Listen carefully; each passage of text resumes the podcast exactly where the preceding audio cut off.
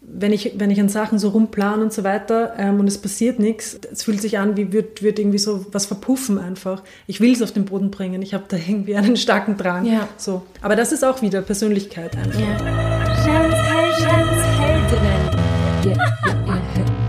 Darf ich das? Kann ich das? Mag ich? Mach ich?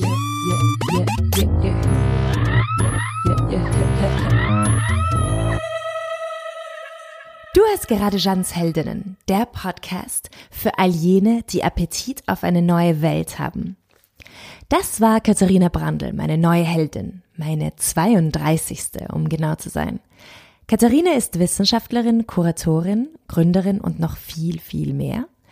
Heute reden wir unter anderem über ihren Umsetzungswillen, also ihren Drang, Ideen auf den Boden zu bringen, über meine Einschüchterung gegenüber ihrer Person und ihrem Lebenslauf, über ihre Faszination gegenüber Hexen und sie erklärt uns jetzt auch gleich, warum sie früher Opernsängerin und Politikerin werden wollte. Jeans Heldinnen wird produziert von Oh, wow, Media. Und zeigt Frauen, die ich persönlich bewundere. Es sind unterschiedliche Frauen, die Dinge durchziehen, die Visionen haben für sich und ihre Umwelt. Es sind Vorbilder, die aber gleichzeitig so ehrlich sind zu zeigen, dass sie auch nur Menschen sind, die auch Schwächen haben und uns erzählen, wie sie mit diesen umgehen. Ich bin Jeanne Drach, Performance-Künstlerin, Podcasterin und Widersprüche-Liebhaberin.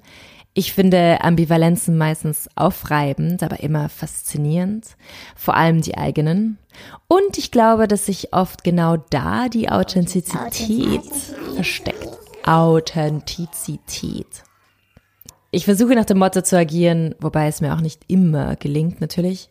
Darf ich das? Darf ich das? Kann ich das? Kann ich das? Mag ich? Mag ich? Mach ich? Mach ich? Also einfach machen. Meine Tante hat mir gestern gesagt, Perfektionismus ist mangelndes Selbstvertrauen. Die Heldin ist in uns, da brauchen wir uns ja nichts vormachen. Und wenn wir in andere die Heldin erkennen, sollten wir sie meiner Meinung nach unterstützen. Ich bin für die Dekonstruktion des Patriarchats, weil er für uns alle ungesund ist. Aber ich bin für eine Frauensolidarität. Auch gegenüber jenen Frauen, die, mit denen ich nicht zu 100% übereinstimme. Weil ganz ehrlich, mit wem stimmt man hundertprozentig überein? Also ich sicher nicht mal mit mir selbst. Auf jeden Fall danke, dass du da bist und zuhörst. Die sechste Staffel geht weiter mit einer sehr talentierten, großartigen Heldin, Katharina Brandl. Katharina ist so alt wie ich, also 33, Ihre berufliche Laufbahn ist sehr beeindruckend. Ich fasse mal ein paar wichtige Punkte zusammen. Jetzt gerade ist Katharina aus Basel hergeflogen, also vor wirklich einer Stunde, zwei Stunden. Und dort unterrichtet sie und forscht sie am kunsthistorischen Seminar. Hier in Wien ist sie seit 2019 künstlerische Leiterin des Kunstraum Niederösterreichs. Sie ist also Wissenschaftlerin und Kuratorin, hat Politikwissenschaften, Kunstgeschichte und Critical Studies studiert. Sie hat in der Forschung gearbeitet, Ausstellungen kuratiert und, und, und, und. Warum sie auch ein Girl Crush von mir ist. Sie ist mit Theresa Kaiser Initiatorin des größten Frauennetzwerks Österreichs, Sorority, welches mein Leben in den letzten paar Monaten öfters bereichert hat. Und sie ist wieder mit Therese Co-Gründerin der zwei einzigartigen Festivals in Wien, Business Ride und Ride Festival, welche Workshops und Vorträge rund um genderspezifische Themen und Herausforderungen in der Arbeitswelt, Karriere und so weiter für Frauen anbieten. Katharina, ich habe jetzt eigentlich nur einen Bruchteil von dem aufgezählt, was du schon gemacht oder erreicht hast. Deshalb meine erste Frage. Wie managst du so ein Leben? Wie bringst du alles unter einem Hut und wie schaust du auf dich? äh, danke für die Einladung, Shan. Äh, es ist eine sehr schwierige Frage wahrscheinlich, um zu beginnen. Stimmt. Einmal bam. Du, gerne. Ähm, wie manage ich mein Leben? Ich glaube, ich versuche effizient zu sein, dass äh, ich in der Zeit, in der ich arbeite, einfach viel weiter kriege. Sie wie ist jetzt lang für 33, glaube ich, aus dem Grund, weil ich einfach immer gearbeitet habe. Also ich habe natürlich viel studiert quasi, aber ich habe das immer selber finanziert und habe ähm, einfach immer währenddessen gearbeitet. Deswegen habe ich einfach auch schon 13 Jahre Arbeitserfahrung, auch wenn ich jetzt noch nicht so lange irgendwie mit dem letzten Master fertig bin oder so. Und ich habe mir immer so gedacht, das wäre doch ein Traum, wenn ich mal nur irgendwie eine Sache machen könnte.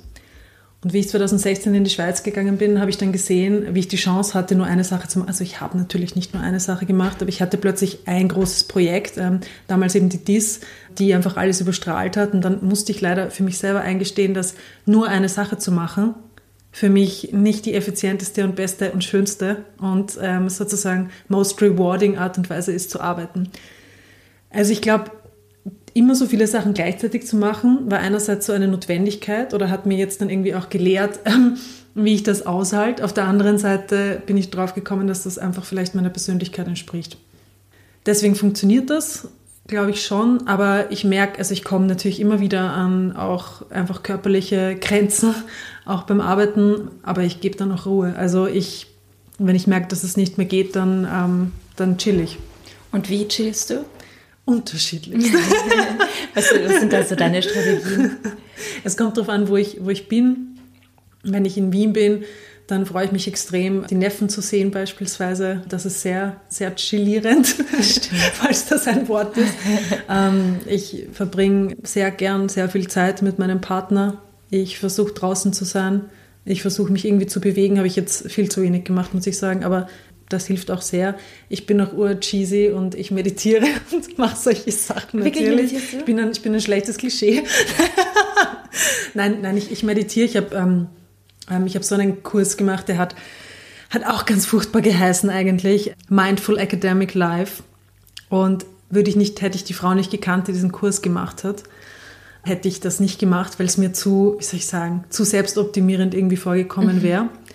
Aber ich habe die gekannt von Yoga-Stunden und es war extrem bereichernd, überhaupt reinzukommen ins Meditieren. Ich habe irgendwie auch ein paar Meditationen da entdeckt, zu denen ich immer wieder zurückkomme. Und ja, ich bin da jetzt überhaupt kein, ich bin keine Meisterin whatsoever, aber also wenn es jetzt so um, um eine Trickkiste geht, ist Meditieren tatsächlich ein, ein Trick geworden, um, um zu chillen. Ja. Und hast du dir als Kind auch vorgestellt, dass dein Leben so sein wird wie jetzt? Oder was wolltest du werden?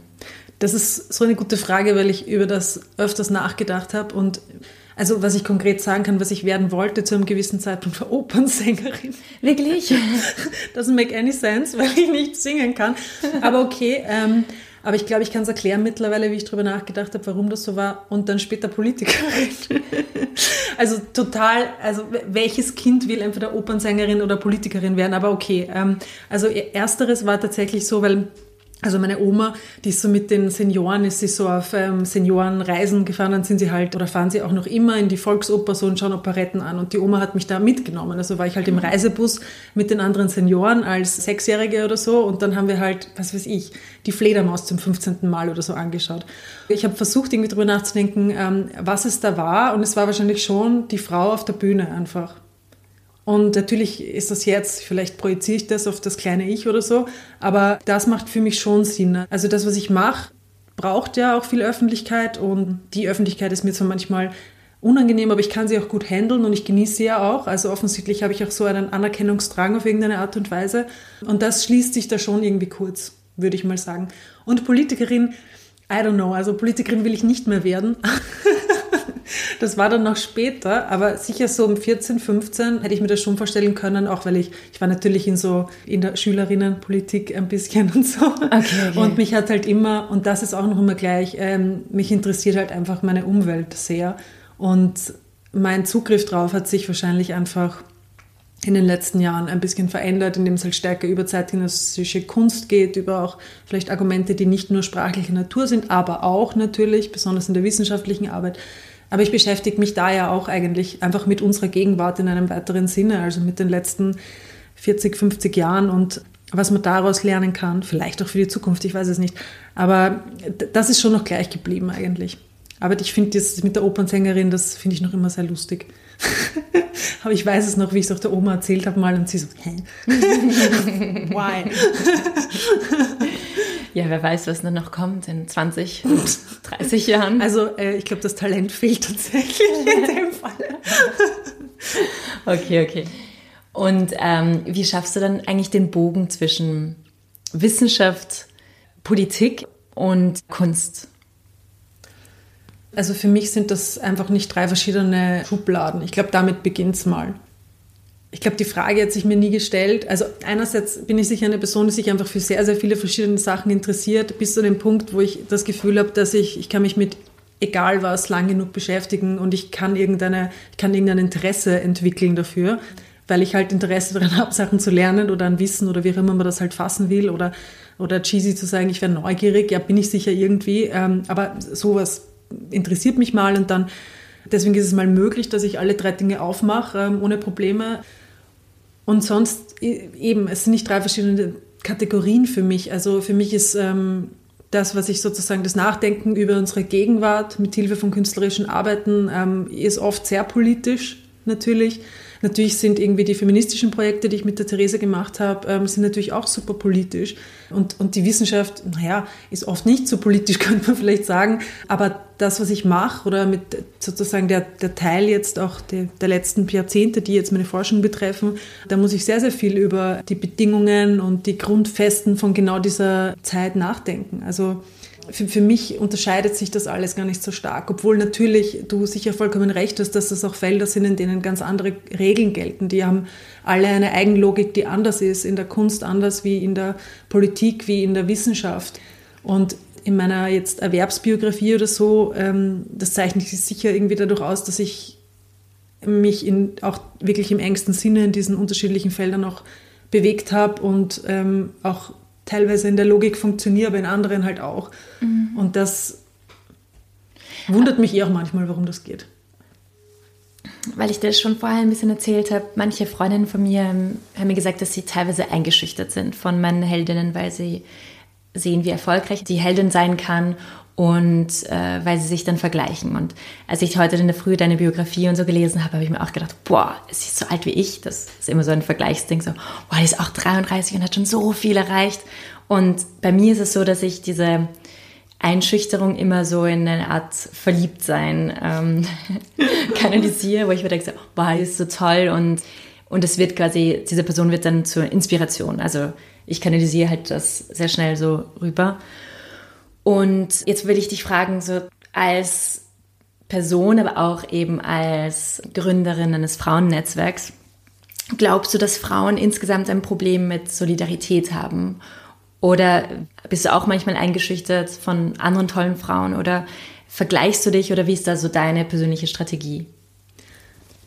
Also ich glaube, wie ich gelesen habe, wie alt Beyoncé ist, nämlich in ihren 30ern, da dachte ich auch so, okay, also ich meine, was, was wollen wir alle? Aber das ist halt, ich meine, das ist ja auch was, was wir alle kennen, dass wir mit, mit Vergleichen halt nicht wahnsinnig weit kommen, weil ähm, was, was weiß ich von Beyoncés mhm. Leben, was weiß ich von ihren, ihren, keine Ahnung, körperlichen Voraussetzungen, was weiß ich von ihrer Familie, was weiß ich, äh, keine Ahnung. Also das ist immer, was, was, was weiß ich, was sie antreibt. Also, und ähm, die, solche Vergleiche hinken immer. Ich finde es irgendwie natürlich interessant, dass, dass, dass das gleich, gleich bei dir, wenn du so beschreibst, dass es ins Positive kippt, weil ich glaube auch nicht, dass es die, die Standardreaktion ist. Also ich kenne auch beides. Ich kenne irgendwie sich ähm, total klein fühlen gegenüber einer anderen Person oder halt sich wirklich denken so, wow, du bist von einem anderen Stern. Das ist ja, also so... Mhm, mhm.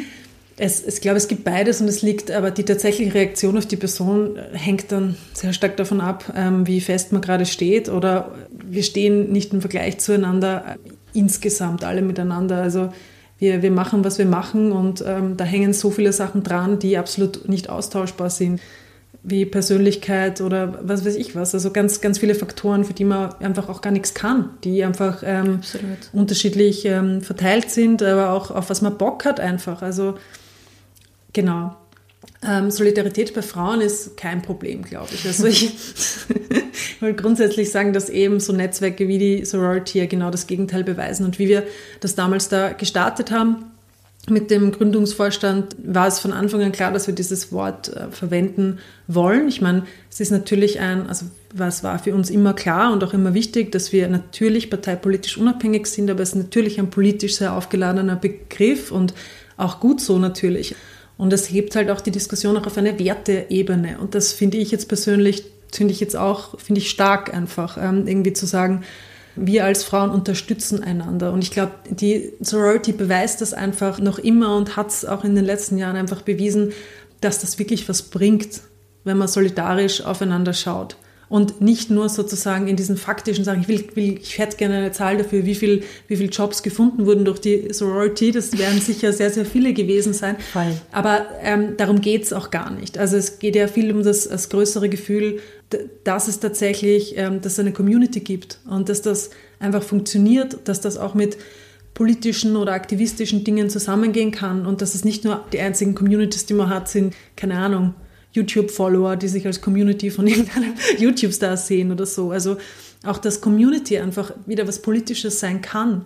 Und ich glaube, das hat einfach, hat uns, äh, wie die Therese und ich, noch irgendwie aktiver noch als Obfrauen und insgesamt auch so vielen Personen, die da drin waren, einfach so einen Schwung gegeben. Und auch, weil wir von Anfang an einfach wollten, dass, dass das einfach super positiv ist im Sinne von, dass man von einer Mitgliederversammlung so rausgeht und einfach Bock hat. Also, dass man einfach ja. wirklich mit einfach so einem, ja. einem, also keine Initialzündung, das, die muss man schon selber machen, so, aber dass man einfach mit Schwung rausgeht und man sich denkt, so Arsch ist es doch nicht auf der Welt.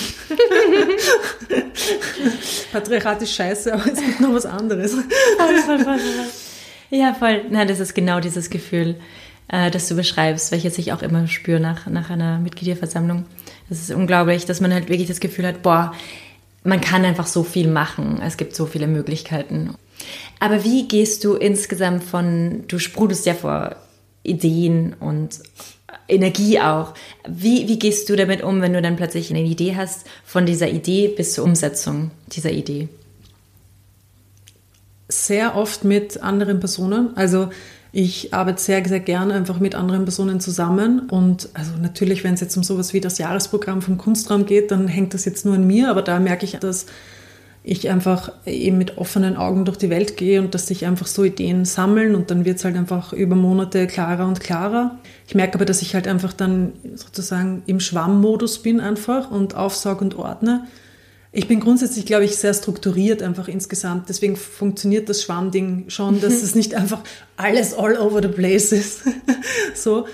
Aber ähm, total oft entwickle ich Dinge gemeinsam mit anderen, als auch äh, für die Kurationsgeschichten. Also auch eben Technocare, die ähm, erste Ausstellung jetzt im Kunstraum Niederösterreich, die habe ich gemeinsam mit der Friederike Zenker gemacht und wir haben eben zu so Care-Ethik-Themen ähm, auch andere Sachen schon gemeinsam gemacht, haben unterrichtet Podiumsdiskussionen gemacht, haben jetzt auch publiziert dazu und ähm, das war einfach eine längere Kollaboration, wo wirklich einfach so unser beider Interessen da super gut aufgegangen sind und auch irgendwie unser beider Fachkompetenzen natürlich. Mhm.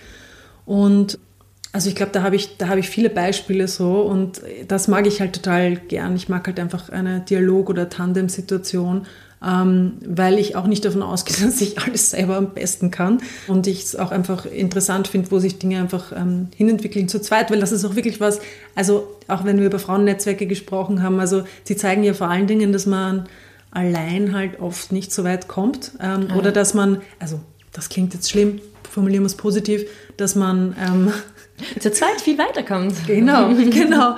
Ähm, oder zu mehr, wie auch immer. Ja. Ähm, und ich erlebe das im Arbeiten auch schon sehr. Besonders, weil ich auch, ich habe natürlich einen, ein großer Teil meiner Arbeit, der hängt jetzt auch an mir vor allem, wie jetzt ähm, unterrichten oder an meiner Forschung zu arbeiten oder so. Das, das hängt an mir. Da ist der Kontakt, den man hat, ist halt eher in der Disseminationsphase quasi dann, wenn man halt Vorträge hält, ähm, dann ist man halt in einem Kontext, ähm, wo man in Kontakt treten kann oder publiziert oder so, aber das ist, ähm, es hängt natürlich schon vor allem irgendwie an mir. Und ich, ich brauche das einfach schon sehr, dass ich einfach mit anderen in Kontakt stehe und auch gemeinsam einfach an Ideen weiterarbeite. Aber es stimmt, ich habe einfach schon viele Ideen und ich habe auch, glaube ich, einen sehr hohen Umsetzungswillen. Und das führt die, die Therese und mich halt auch sehr zusammen einfach. Also beide einfach irgendwie so, wenn, wenn wir Sachen sehen, also ich sage das jetzt einfach über sie, sie kann sich jetzt nicht wehren, aber ich glaube, das ist schon so ein Ding, das hat man oder nicht. Deswegen bringe ich noch ein zweites Beispiel. Also dann, dann sieht man Dinge und man sieht sie auch manchmal groß einfach ähm, und dann hat man aber auch schon die Sicherheit oft, dass das auch passieren wird einfach und dann setzt man es um. Also mit allem, was es halt dafür braucht. Da sind ja noch viele, viele Schritte oft dazwischen, aber dies, diesen Willen zu haben und auch, ich, ich glaube, der Punkt ist oft, manche Menschen sehen halt irgendwie einen großen Reward einfach darin. Also die, die werden belohnt davon, wenn Dinge halt sozusagen passieren, aufgehen, wenn, wenn man sich was ausdenkt und dann gibt es eine Publikation oder eine Ausstellung oder ein Festival oder was auch immer. Und dazu gehöre ich halt auf jeden Fall dazu. Ich, ich mag irgendwie, wenn Gedanken an eine Produktion gekoppelt werden, weil das auch heißt, dass es einfach sehr viele andere Tätigkeiten gibt, die auch sehr abwechslungsreich sind. Und nur Ideen zu haben, das, das wird für mich nicht reichen. Und ich glaube, es braucht halt schon immer, dass man die, die Ideen halt einfach auf den, auf den Boden bringen kann, einfach so. Aber es gibt auch Menschen, die das nicht, nicht frustriert, wenn die nicht auf den Boden kommen. Also, ja. und das ist wieder so eine Persönlichkeitssache, einfach so. Wenn, ich habe das Gefühl, wenn ich, wenn ich an Sachen so rumplane und so weiter ähm, und es passiert nichts, es fühlt sich an, wie wird, wird irgendwie so was verpuffen einfach. Ich will es auf den Boden bringen. Ich habe da irgendwie einen starken Drang. Ja. So. Aber das ist auch wieder Persönlichkeit einfach. Ja. Also wenn es anders ist, ist es anders. also. Mhm. Und in diesem Prozess hast du manchmal auch Zweifel? Ich habe immer Zweifel, die ganze Zeit. Und also, was machst du mit diesen Zweifeln? Ich weiß es eigentlich Wie gar nicht genau. Um? Wie gehe ich mit meinen Zweifeln um? Also ich habe, ähm, okay, es gibt, gibt unterschiedliche Zweifel natürlich. Es gibt äh, Zweifel, die einen immer begleiten, die an der eigenen Person natürlich hängen. Also kann, kann ich das gut genug? Ähm, Kriege ich das hin? Habe ich genug Energie dafür? Ähm, gibt, da gibt es dieses Hindernis und jenes Hindernis und schaffe ich das? Bin ich die richtige Person dafür? Versus zu inhaltliche Fragen. Und ich meine, bei zweiteren, da, da kann man ja einfach nur sagen, ich, okay, dann steck noch mehr Energie rein, dann wird es besser anders oder hol, hol andere Leute dazu, die das einlösen können. Da gibt es ja verschiedene Strategien, wie man, wie man das dann irgendwie auflöst. Aber wenn man dann selber irgendwie zweifelt, was ja jeder tut, das ist ja kein, das ist kein, kein Newsflash jetzt, ähm, wenn man sich denkt, ähm, bin ich überhaupt fähig, das umzusetzen in der Größe, in der ich mir das vorstelle, wird mir das zu viel, ähm, habe ich Angst, dass ich irgendwie sozusagen ein Commitment eingehe, das ich nicht einhalten kann, das, das ist einfach was, da, da muss man einfach immer an sich selber arbeiten, dass man da entweder drüber kommt und nicht aus nicht aus Angst einfach Sachen nicht macht. Das ist, glaube ich, mein größtes Ding. Ich mag jetzt nicht so irgend, das ist immer schrecklich, wenn Leute von Mut sprechen, ähm, weil ich mich sehe mich überhaupt nicht als mutige Person. Also ich glaube, ich bin voll oft risikoavers auch irgendwie, aber von außen sehe ich halt einfach oft, dass ich Dinge mache, ähm, die dann schon irgendwie sehr aus gewissen Normen einfach rausfallen, weil ich sie einfach mache. Ähm, und ich sehe dann irgendwie dann so vom Außenblick auf mich selber, dass das gerade irgendwie mutig war, aber es liegt nicht mal daran, dass ich mich besonders, also ich sehe schon, dass ich auch mutig bin, aber ich sehe, würde es nicht, wenn ich mich in drei Wörtern beschreiben müsste, würde ich nicht sagen, ich bin mutig, sondern ich würde, weiß nicht, was ich sagen würde, aber das wahrscheinlich nicht. Aber ich will auch nicht durch, ähm, durch Angst irgendwie gebremst werden vor irgendwas ich glaube, es ist vollkommen normal, Zweifel zu haben. Ich glaube, was wichtig ist oder was ich auch jetzt gelernt habe, was ähm, schon ein, ein Skill ist, auch, dass ich so oft einfach skaliere. Also, dass ich mir, ich denke mir das größte Projekt aus oder so, aber es gibt natürlich viele Dinge, die sind dann auch in kleinerer Form einfach passiert. Mhm. Ähm, und ich bin jetzt nicht die Person, die einfach alles weghaut, wenn irgendwas nicht funktioniert, sondern ich, ich bringe die Sachen auf den Boden, aber sie verändern sich halt da vielleicht. Also nur aus Angst, das ganz fallen zu lassen, das, da bin ich nicht dafür.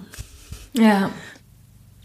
Ja, ich will die Frage, die ich sonst immer zum Schluss stelle, jetzt mal ein bisschen vorziehen und dich als Wissenschaftlerin fragen, was für dich eine Heldin ist.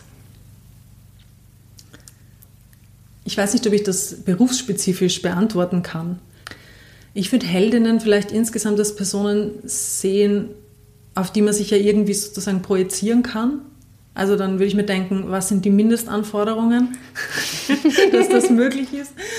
Ich würde jetzt nicht sagen, braune, dunkle, äh, dunkle, kurze Haare oder so, sondern eher sowas wie gewisse Werte wahrscheinlich und auch ja, Werte in der Lebensführung, wie man mit anderen Menschen umgeht und so weiter und so fort. Und dann kommen vielleicht sowas wie ähm, fachspezifische Dinge dazu. Also mich beeindrucken wirklich irgendwie meistens ähm, Personen, wo ich einfach sehe, dass die ein gutes Leben in einem, also das meine ich jetzt ethisch gemeint, ähm, in einem Sinne führen. Und Ich glaube, es ist, es ist ja ein guter Begriff, weil es ist auch nicht dasselbe wie ein Role Model einfach. Das kann man natürlich viel, viel klarer irgendwie beruflich dann spielen. So eine, eine Person, die das und das erreicht hat, was du gerne erreichen würdest. Auf der anderen Seite denke ich mir da halt auch immer, ich meine, wir leben alle mit solchen Projektionen, aber die Frage ist, inwiefern man sich da nicht sowieso auch immer in die Irre führt, weil jemand, der 20 Jahre älter ist beispielsweise, das sind andere Karrierenormen ähm, und das sind andere Erwerbsbiografien einfach.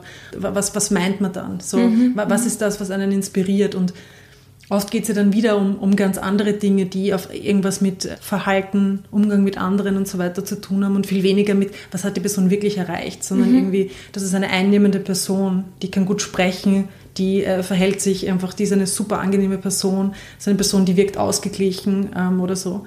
Fach, fachspezifisch kann ich es, glaube ich, nicht beantworten. Ich glaube. Ähm, und eben persönlich?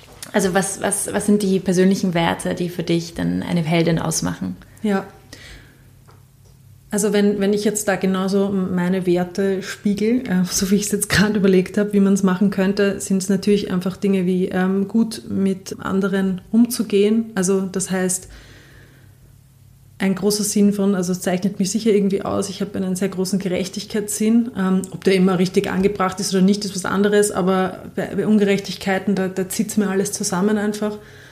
Auch Fairness, Solidarität natürlich, Respekt vor anderen. Also was ich mir nicht vorstellen kann, dass ich einen Funken Bewunderung für jemanden, ähm, wie gut ähm, eine Person jetzt äh, fachlich oder wie erfolgreich die Person sein kann, mhm. die einfach Arsch ist zu anderen und die einfach sich Arsch aufführt, das, das geht für mich nicht auf einfach. Da, das kann ich halt nicht trennen. Also ja. ich, ich glaube, es ist auch, ich glaube, es ist auch gesund, das nicht zu trennen und gar nicht in einem, einem ich bin gegen Work-Life-Balance, because life is work oder so. so meine ich das nicht. Ich glaube, es ist gesund, wenn man eben nicht so unterschiedliche Rollen hat. Und natürlich bin ich anders, wenn ich zu Hause bin, als ich im Beruf bin. Aber ich habe das Gefühl, dass derselbe, wie soll ich sagen, dieselbe, ich hoffe, dass mir dieselbe Authentizität ähm, trotzdem anhaftet einfach.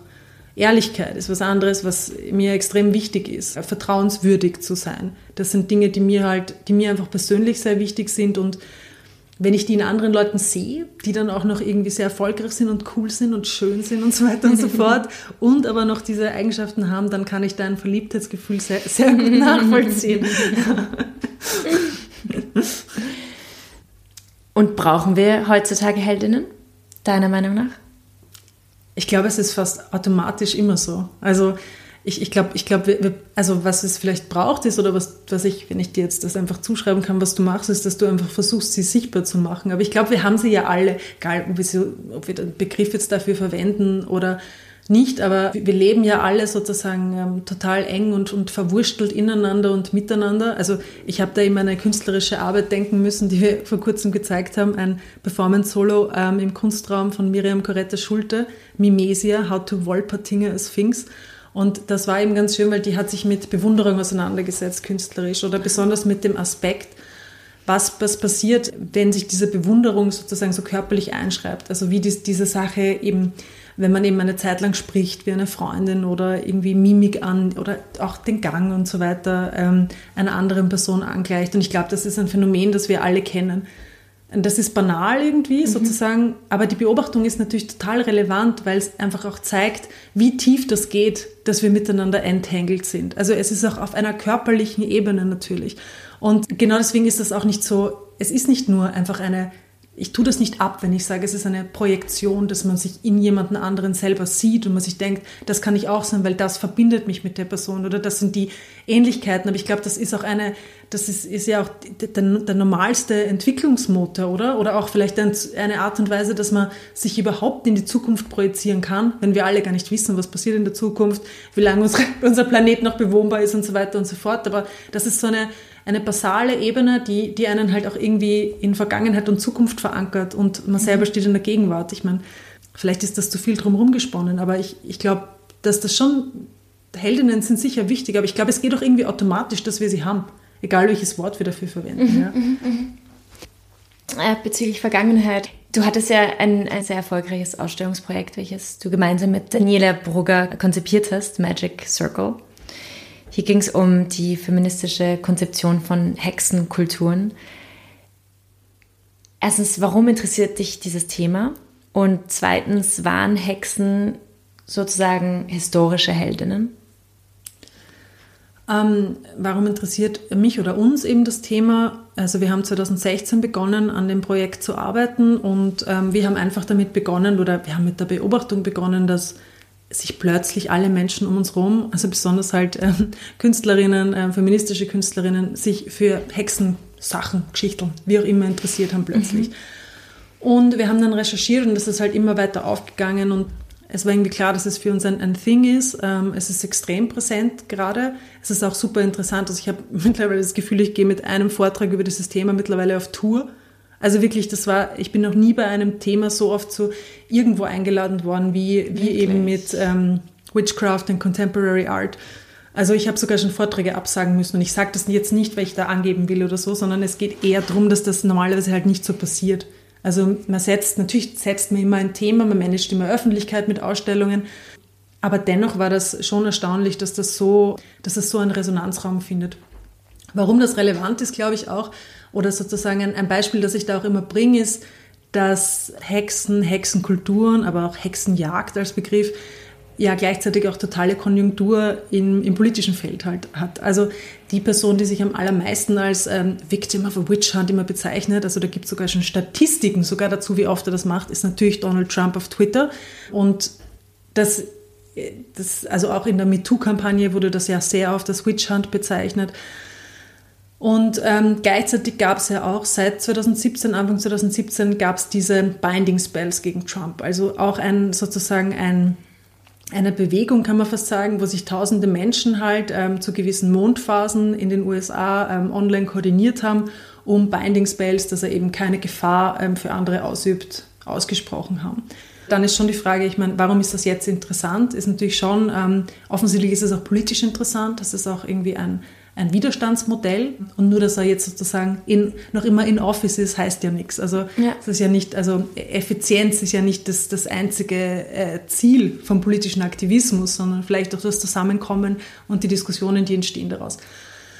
Und ähm, wir haben uns dann schon noch so gefragt, und das war auch eine Frage von der Ausstellung, was hat das mit unserer Zeit zu tun und warum, warum wird jetzt im Aktivismus, aber auch in der Kunst, in einer Zeit, die eben so stark als postfaktisch beschrieben wird, Warum gibt es dann scheinbar in so gewissen Agitationsstrategien einen Shift zum quasi Irrationalen?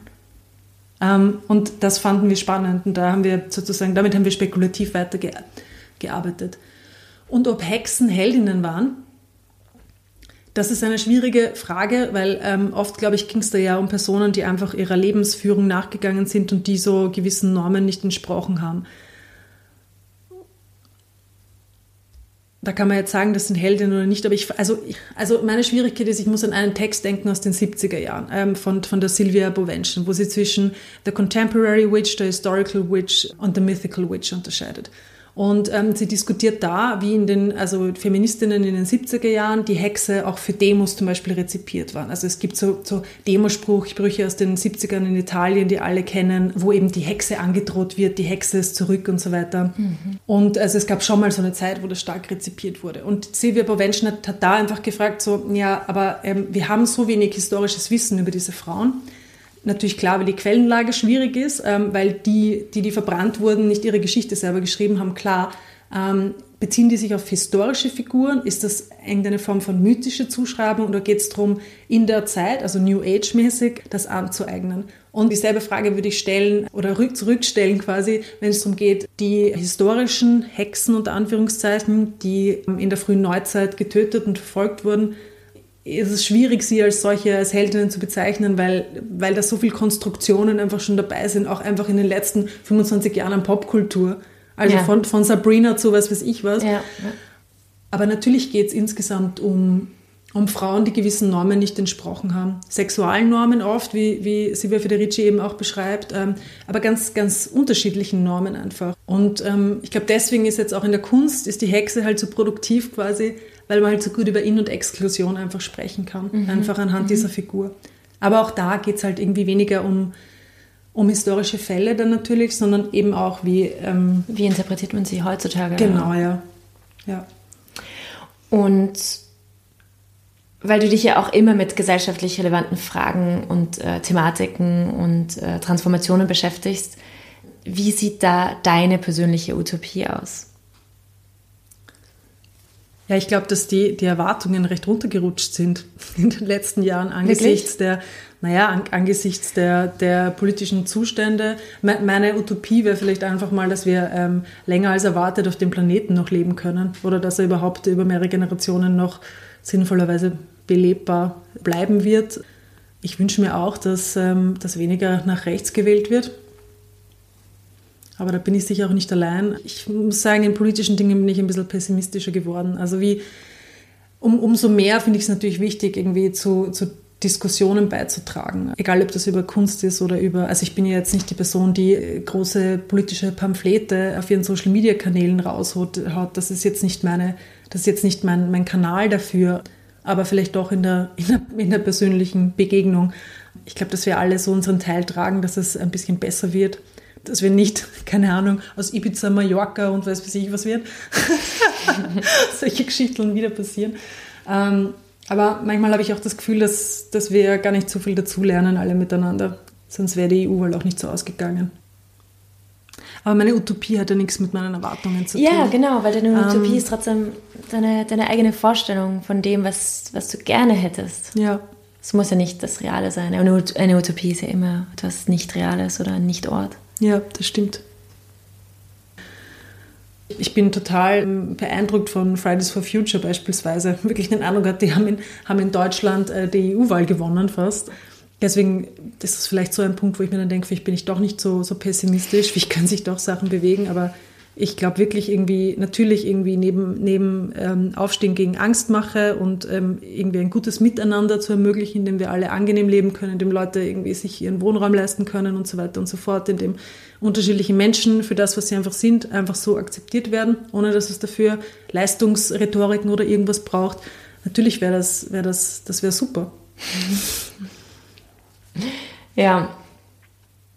Wer oder was inspiriert dich? Ich finde das so, ich finde das interessant, weil ähm, ich habe ja schon gewusst, dass du diese, dass du ja auch andere gefragt hast, wer ihre Heldinnen wären, oder? Und ich kann das so schwierig auf Personen bringen und das liegt jetzt nicht daran, dass ich äh, niemanden inspirierend finde oder so. Aber ich glaube, ich habe auch so ein, ich, ich sehe mich dann kurz in einer Person und eben diese Verliebte, die du beschreibst, kenne ich eben auch, aber ich, ich kann das nicht so auf einzelne Personen bringen, einfach weil ich auch nicht irgendwie einen Weg habe, der für mich klar ist, der sich fix so einlösen wird. Und so eine Person, wo ich genauso sein will wie die, weil die das schon gemacht hat beispielsweise, ja. wenn es jetzt um berufliche Fragen geht. Und bei, bei privaten Sachen, mich inspirieren so viele Frauen um mich herum einfach, die einfach so, die einfach gut sind und angenehm und reflektiert, die bodenständig sind, die viel nachdenken, gut sind zu sich, zu anderen, die Menschen und Tiere respektieren und so weiter und so fort und alle in anderer Form und so. Aber ich kann mir nichts Schlimmeres vorstellen, als, ähm, als allein zu sein auf dieser Welt. Nein, aber du, du weißt, du weißt, was ich meine. Also, ja, ja. Eben, also es müssen ja auch nicht unbedingt ähm, Menschen sein, die dich inspirieren. Ich mhm. frage dich so allgemein, so, was so deine Inspiration ist oder wo du die Inspiration herholst auch. Ah, okay.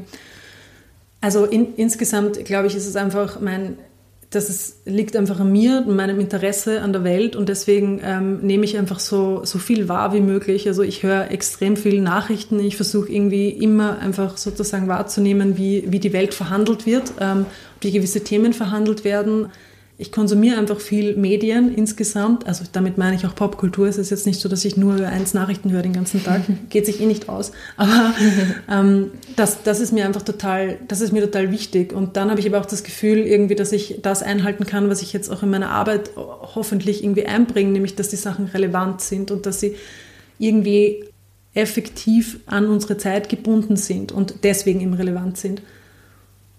Und ich glaube, wie dann Ideen kommen, ist, dass ich einfach sozusagen in einer Struktur auf unterschiedlichen Ebenen denke. Also dann, dann sehe ich Dinge, sehe, wie gewisse Fragen verhandelt werden und ich, ich versuche halt irgendwie die Struktur, die darüber liegt oder darunter zu analysieren und dann geht es so weiter und dann gibt es eben, keine Ahnung, einfach künstlerische Arbeiten und Künstlerinnen, die mir begegnen, die dann vielleicht ähnliche Ideen haben, die das aber nicht sprachlich einlösen. Und das ist natürlich auch, also das ist für mich wahnsinnig interessant, wie man ähm, besonders auch wenn es um gesellschaftspolitisch relevante Themen geht, außerhalb von argumentativen Strukturen einen Punkt machen kann, mhm. nämlich auf einer ästhetischen Ebene oder auch auf einer formalen Ebene. Also da, da gibt es ja viele Möglichkeiten. Aber das, das finde ich wirklich irgendwie spannend und das spricht uns jetzt auch als Menschen eben sozusagen auf mehreren Ebenen an. Natürlich noch immer intellektuell, aber auch sinnlich und ja, also das, das interessiert mich total. Und ich finde fast nichts Besseres eben, als wenn ich ein sehr gutes Buch lese oder also Arbeiten sehe, die mich wirklich beeindrucken und wo ich immer noch immer mehr entdecke und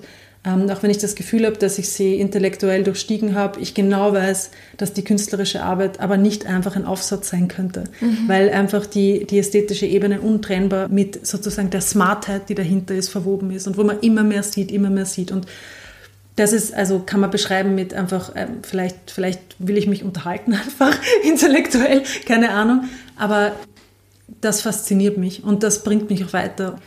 Ich glaube, das ist vielleicht so eine Antwort. Das sind alles so Bausteine. Das eine ist irgendwie so Umwelt als Baustein und dann extrapoliert man sozusagen Themen oder Dinge davon. Und dann gibt es einfach ganz, ganz konkrete Objekte, Videos, was auch immer, von denen ich weiterdenke. Ich beobachte Phänomene und dann bringt eine künstlerische Arbeit, die wirft genau das eine Puzzleteil hin, das mir in der Struktur auffällt, wie man Sachen wieder in Kontext setzen kann. Mhm. Ja. Mhm. mhm. Und natürlich, also Menschen sind schon trotzdem wichtig.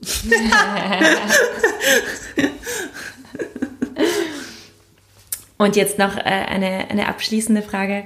Wir haben vorhin auch schon drüber geredet, aber ich stelle sie dir jetzt trotzdem. Fühlst du dich selbst auch als Heldin? Und sollten wir uns alle als Heldinnen fühlen? Ich, ich tue mir sehr schwer, mich selber als Heldin zu fühlen. Aber es ist interessant, weil du das so erwähnst, weil, weil du meinst irgendwie so sich bezeichnen, darüber haben wir ja auch gesprochen gehabt. Ähm, das ist schwierig, da verstehe ich warum, aber sich fühlen, ist es schwieriger oder leichter? Gewissermaßen. Also ich habe ich hab den Eindruck, Heldin ist eine Fremdzuschreibung. Und deswegen habe ich auch den Eindruck, dass ich das, das, das kann ich nicht, kann ich nicht leisten. und außerdem fühle ich mich wirklich nicht so. Also ich meine, wir strugglen ja alle die ganze Zeit und zweifeln und sind all over the place und sind müde. Und an vielen, vielen Tagen erzähle ich nur, dass ich eigentlich nur schlafen will. Aber ja. ja, also Heldin weiß ich nicht. Aber so wie du es beschreibst, sozusagen sollten wir uns alle als Heldinnen fühlen. Also als so, es klingt ja fast wie eine Aufforderung. Und das ist super schön. Ja, also ich meine, wenn, wenn wir uns alle als Heldinnen fühlen, let's do it.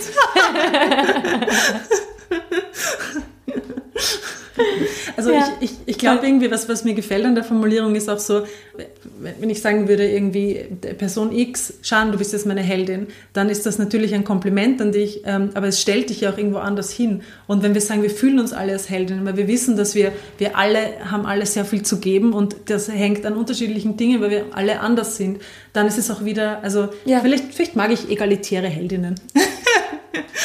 genau, genau, genau. Ja. Ja. Schön. Ja, danke dir. Gerne. Danke für die Einladung. oh, schön. Sehr, sehr toll. Jans Heldinnen.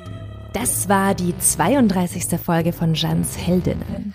Wenn du mehr über Katharina erfahren willst, schau dir doch die Show Notes an, also die Informationen unter diesem Beitrag. Ausstellungen im Kunstraum Niederösterreich findest du auf deren Website und ich würde dir raten, wenn du in Wien bist oder in der Nähe, immer die Festivals Business Riot und Riot im Auge zu behalten. Und zum Frauennetzwerk Sorority beizutreten. Hier sind gute Gefühle und ein inspirierender Austausch garantiert. Ja, wenn du meine Heldinnen und mich unterstützen magst, rede mit anderen Menschen über diesen Podcast, teile ihn, gib oder schreib mir eine Bewertung auf iTunes. Danke, danke, danke, merci, merci. Schreib mir auch, wenn dich etwas stört. Schreib mir, wenn du Heldinnen im Kopf hast, die ich unbedingt interviewen sollte. Oder schreib mir einfach, wenn du, wenn du das alles gut findest.